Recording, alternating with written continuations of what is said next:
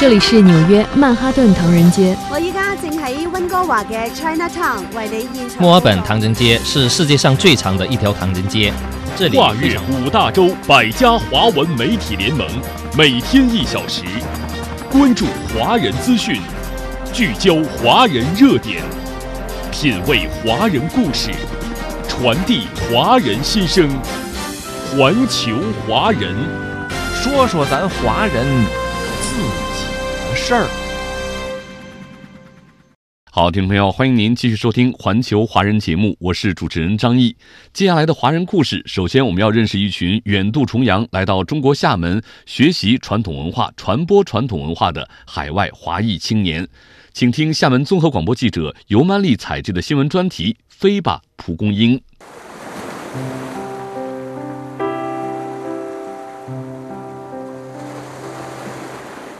在厦门，有这样一群华裔留学生，他们远渡重洋而来，在这里了解中华文化，感受中国经济脉动，再把在中国学习生活的所见所闻，用他们自己的方式向海外传播。他们就像一朵朵盛开的蒲公英，把满载中华文化之美的种子播撒到世界各地，生根发芽。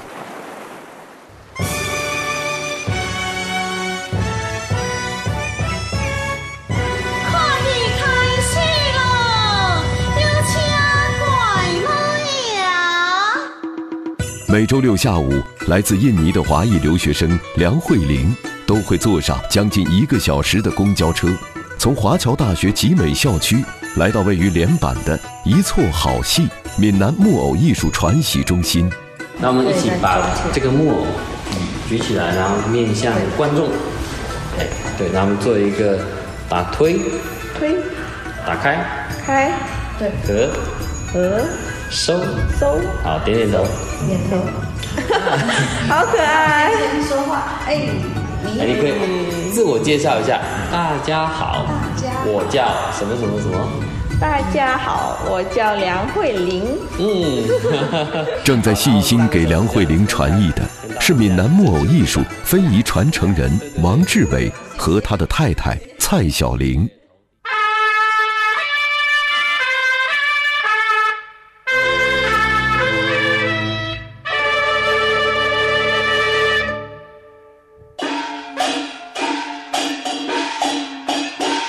今年是梁慧玲在中国求学的第五年。一年前，在学校组织的社会实践活动中，她第一次接触到布袋木偶戏，立刻就被这极具闽南特色的传统戏剧吸引了。梁慧玲说：“刚开始我接触到布偶戏，就觉得它小小的一个就很可爱，服装也特别好看。”就很精致，他教我们怎么运作，就十个手指配合一起演一个故事，就是我觉得很很激动，很生动，我就一下子被他们吸引了。与木偶戏的初次接触只有短短两个小时，梁慧玲认真聆听了掌中戏的历史，被老师们高超的表演技艺所折服，她也试着自己操控布袋木偶。老师看似简单的操作，自己做起来却总是手忙脚乱，不得要领。梁慧玲说：“看到老师表演就好像很容易，但是自己动手才知道是很难的。要知道‘使智能做天上人，掌上可出千古事’的效果是需要很多年，要认真练习的。”那次活动后，梁慧玲找到学校老师。表达了想学习木偶表演的愿望，在学校的牵线搭桥下，梁慧玲成为闽南木偶艺术传习中心为数不多的外籍学员。Hello，Yeah，Hello，Hello 哥，Hello 呀，嗯，你好，你好，Ini lagi main bonekanya。wayangnya Cina pakai 布偶戏，中国的传统传统文化布偶戏。对，哎，我现在在学习，lagi belajar。呀，好好的学习呀。呀。学习以后你回到印尼，表演给大家看。梁慧玲说：“正式开始学习布尔戏的那一天，我非常开心、激动，然后就跟我家里人打视频，告诉他们我在中国学非遗，然后我外公祖籍是在福建泉州，他就用中文跟我对话，他也说很激动，就支持我，嗯，叫我学好好学习。那我打算。”学成以之后回到印尼演出，成为专业的布尔戏演员，然后让更多的人看到这么精彩的中国演戏表演。Hello everyone, I am Kian Lee. I'm an overseas student from the Philippines. Right now, I'm here in Xiamen. 这位用英文短视频介绍厦门风土人情的男生，名叫李华健，是一名菲律宾华裔留学生。他参与创作拍摄的海外新生代视频日志，上传到国外的网站后，总点击量超过八千万。他也一度成为家乡的网红。李华健说：“这个是海外新生代的系列 vlog，是由我们的留学生自己创作的，用留学生的视角来看待中国。我们用英文拍摄记录的中国的美食、中国的传统节日、中国的青年。”等等，跟全世界分享我们看到的今天的中国。每拍一期，我们都会传到菲律宾、印尼、南非、缅甸、厄瓜多尔等等国家的网站上，大家都很喜欢看呢。二十三岁的李华健出生在菲律宾的唐人街，爷爷那一辈从泉州出海下南洋，就留在了当地。从小，妈妈就告诉李华健，他的根在中国。可是中国是什么样的，他了解的并不真切。于是李华健认真学习汉语，高中毕业后如愿来到厦门上大学。课余时间，他喜欢和同学们结伴四处走走看看，用视频记录下在中国见到的点点滴滴。Hi guys, we're at Jinying Village in Tong'an, Xiamen. Yes, we're at an altitude of 900 meters. This village is also known as Gaoshan Cun. 李华健说：“这是我们拍的很典型，我自己很触动的一条 vlog。我和几位印尼、南非等国家的留学生一起来到金英村，我们想知道这个过去的贫困村是怎么脱贫致富的。刚到军营村，一下车，李华健就被眼前的景象给惊住了。在他的印象中，农村是泥泞、脏乱的，缺乏秩序的。”完全没有办法和眼前这样一个美丽干净的小村庄联系在一起。李华健和同学们一道拜访村民和村长，深入田间地头，探寻这个曾经的贫困村摆脱贫困的秘诀。阿姨，啊，最近生意怎么样？这个生意很好啊，来旅游的，天天有三百人、四百人，哇，好卖，菜呀好卖。李华健说。年近七十岁的高村长给我们介绍了金英村几十年来的发展历程。他带领村民一起修公路、种茶叶、引进投资，在大家的共同努力下，金英村发展成现在的示范村。来到中国的时候，我一直听到两句话，叫“为人民服务”和“爱拼才会赢”。在这里，我就感受到了这种精神。我把我们的感受都写在 vlog 里。希望给全世界的农村支付提供一些中国的思路。Here we have seen the successful practice of the concepts of green ecological development, such as the famous Lucid Waters and Lush Mountains are invaluable assets. And I hope that you can come also, you know. So that's all for today. Bye bye. Bye bye. 像这样的视频，大学四年，李华健和他的同学们一共拍了二百四十多条。在全世界收获了八千多万的观看量，中华文化、 中国经验与中国故事，经过他们的传播与展示，被越来越多的人看见。李华健说：“再过几个月我就要毕业了，我家乡的一所中学已经跟我确认，让我回去教孩子们中文。我现在在收集一些中文书，一些有中国特色的摆件和教材。”要把我在中国看到的、学到的都教给我的学生们知道。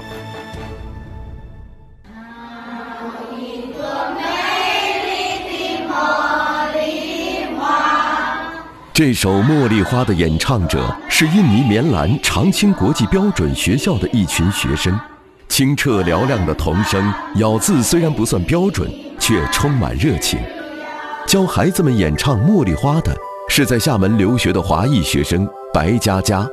每年寒暑假，只要能回家，他都带着他的同学们一起回到印尼棉兰，教当地孩子们学中文。白佳佳说。我是一名印尼华裔，因为中国发起的一带一路教育行动，我获得了来中国留学的机会，并且拿到了奖学金。当我知道能来中国留学的时候，我非常激动。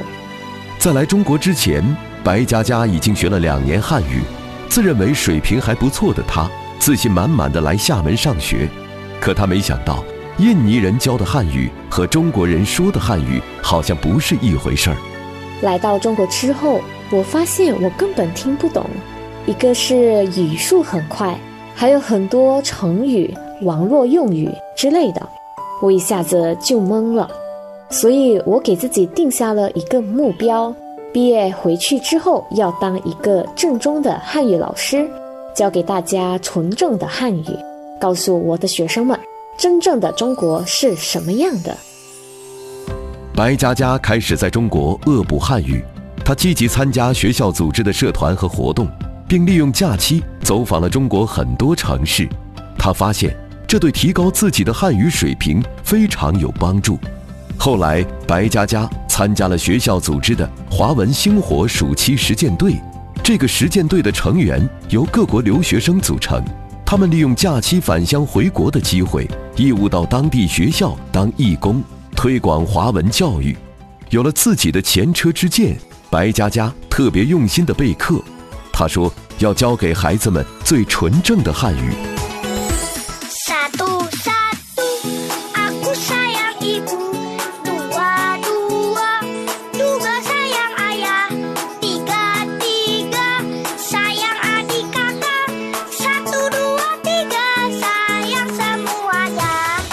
对我来说呢？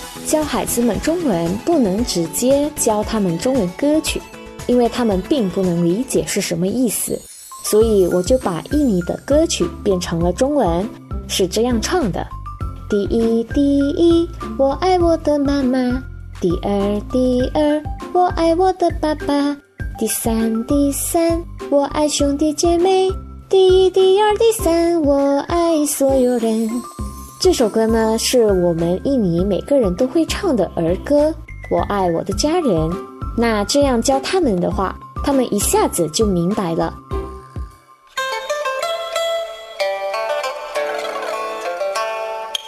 Nah, ini adalah alat musik dari negara Tiongkok yang bernama pipa.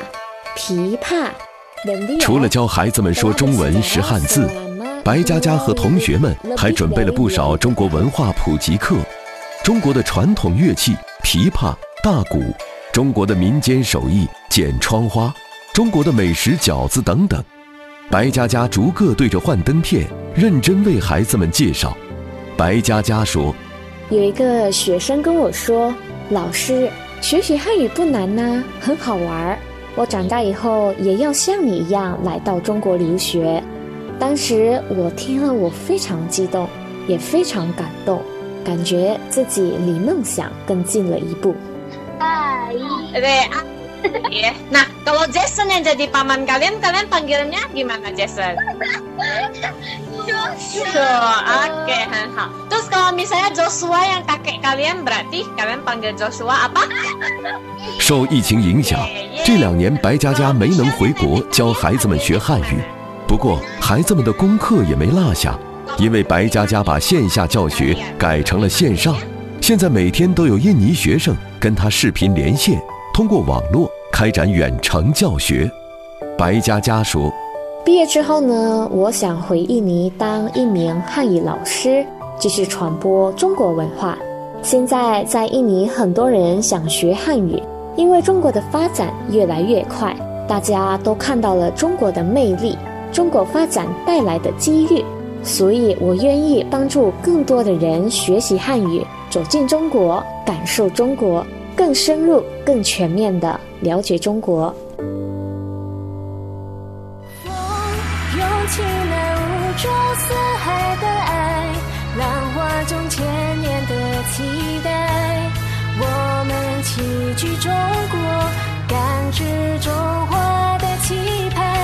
治和者不以山海为远，在这群年轻人的带动和努力下，越来越多在下留学生加入到中华文化海外传播的实践当中。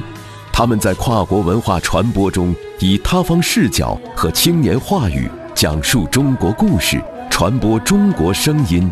这一朵朵羽翼丰满的蒲公英，正在用自己的微薄之力，在世界各地播撒下中华文化的种子，为世界展现可信、可爱、可敬的中国。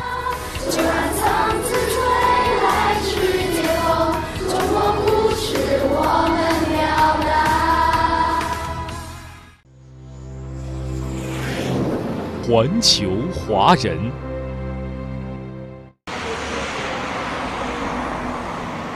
啊上节课老师让你们练习了六十六页，预习了六十六页的生，这里是位于西班牙东北部塔拉戈纳省省会塔拉戈纳市的一所中文学校。每周的课余时间，生活在周边的华裔学生都会来这里上中文课。从六岁到十六岁，每个年龄段的孩子都能在这里找到适合自己的课程。通过我的努力，这三门课都会取得优异的成绩。塔拉戈纳中文学校成立于2011年，起初只有二十几个学生，如今学校在塔拉戈纳省的五个城市都设有校区，学生总数将近二百五十人。这所中文学校从无到有，再到如今成为当地华裔孩子学习中文、了解中华传统文化的重要平台，始终都离不开一个人的坚持，那就是校长朱蓉蓉。秋冬，好的，好的，那春天，那谁能给我做个动作？春天是什么样子？我们自己编个动作。花开了，是不是春天花开了？非常好。那夏天呢？夏天我们可以做一个什么动作？夏天，小鼻子非常好。你说，夏天很热，是不是？夏天，夏天很热。每周，朱蓉蓉都会和这些华裔孩子们见面，给他们上中文课。十几年如一日，风雨无阻。对于海外华裔儿童的中文教育，他有自己的经验和心得。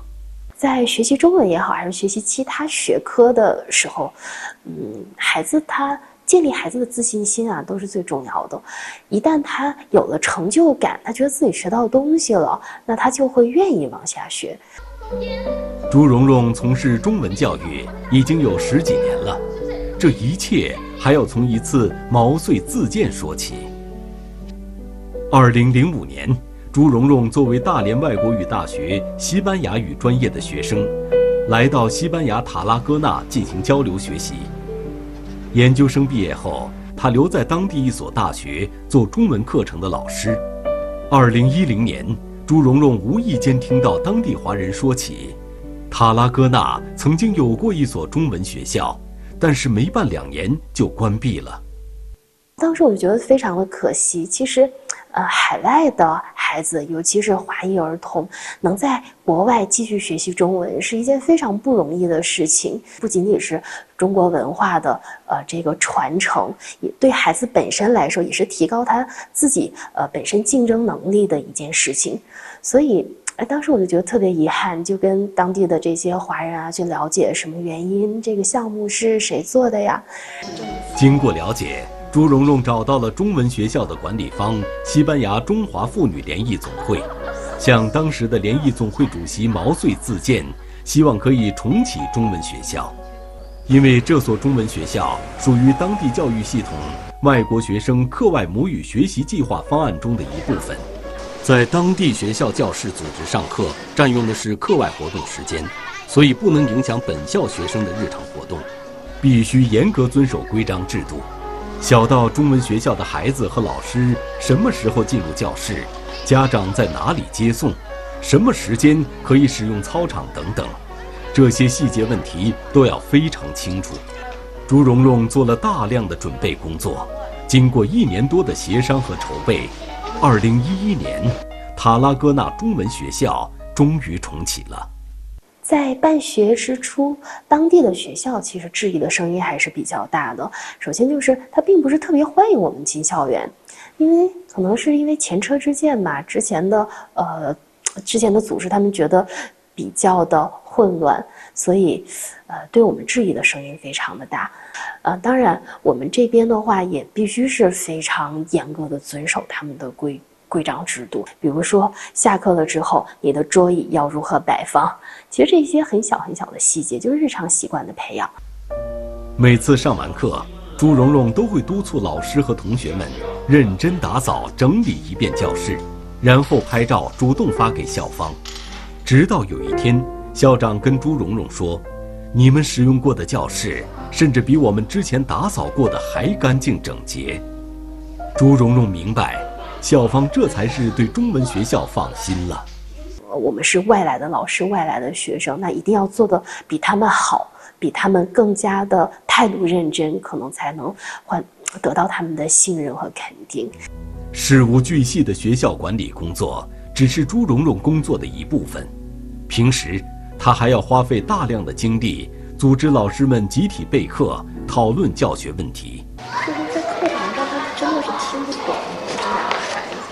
这两个都是拼音，一开始写这一组的时候，他们可能以为是写字，所以都不会写，都是空着的。然后这边他们写的还是可以的。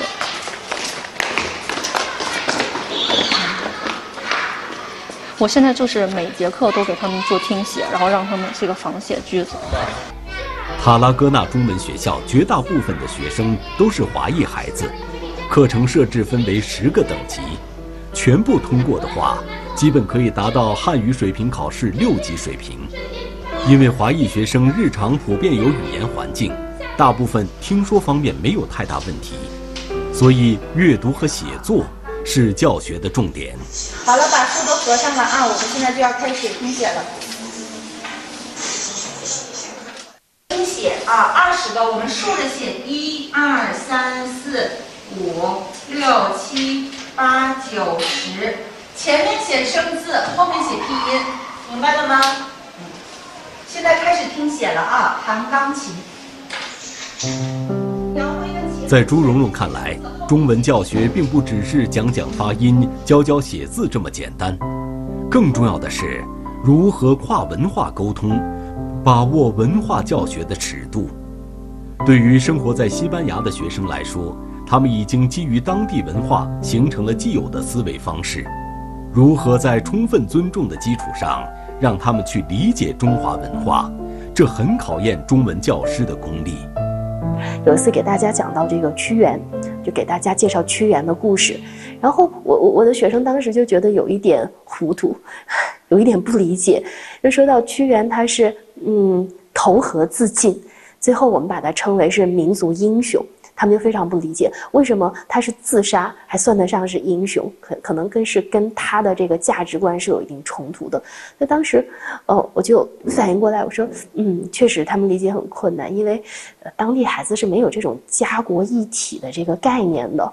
那正好就用这个这个机会，给他们解释了一下中国人的这种思维方式。我们的家国是一体的，所以说我们国家。它是有一个“家”字在里面的，嗯，其实文化就是方方面面的，时不时，呃，时刻都是可以给孩子们或者给学生们进行讲解呀，进行这个沟通讨论的。尊重学生，引导学生，朱蓉蓉开放包容的教学风格深受孩子们喜爱。在孩子们眼中，他不仅是老师，更是亲切的朋友。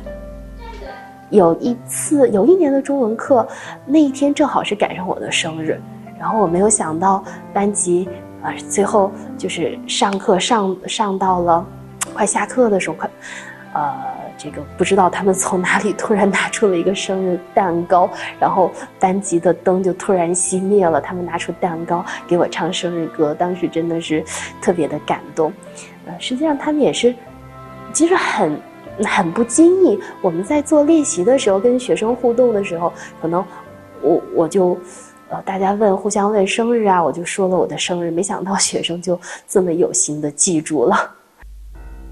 如今，距离朱蓉蓉当初毛遂自荐已经过去了十几年。经过这些年的发展，塔拉戈纳中文学校已经成为当地华裔孩子学习中文、了解中华文化的重要平台。朱蓉蓉的工作也得到了管理方西班牙中华妇女联谊总会的肯定。好，听众朋友，刚才您听到的是华人故事。今天的环球华人节目到这里就结束了，感谢您的收听，明天同一时间我们再会。环球华人。